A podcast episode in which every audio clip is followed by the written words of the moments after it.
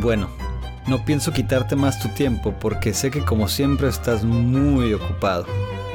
Pero como último consejo, por ahora, te digo. Háblalo, dilo, sácalo, exprésalo. No censures tu esencia ni silencies tu alma. Es muy importante decir las cosas cuando las sientes, sea lo que sea, para que por ende venga la calma.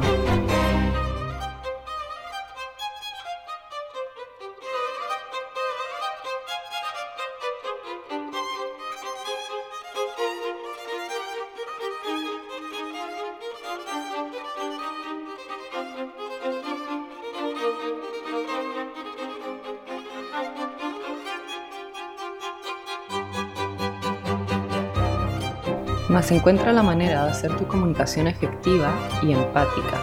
Deja que el sentimiento, la palabra y las circunstancias fluyan en armonía con el momento. Aquella es fórmula para una creatividad sin límites. No le falles a tus sueños, no le falles a aquella versión tuya que tuvo fe. Aférrate a ellos cada que tengas la oportunidad.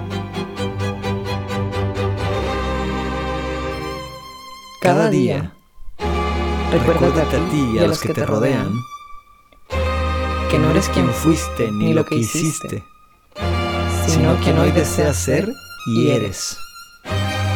Exponer tu vulnerabilidad solo te hace más fuerte. Permítete ser que la locura de uno la define el otro desde su propia locura. Y viceversa.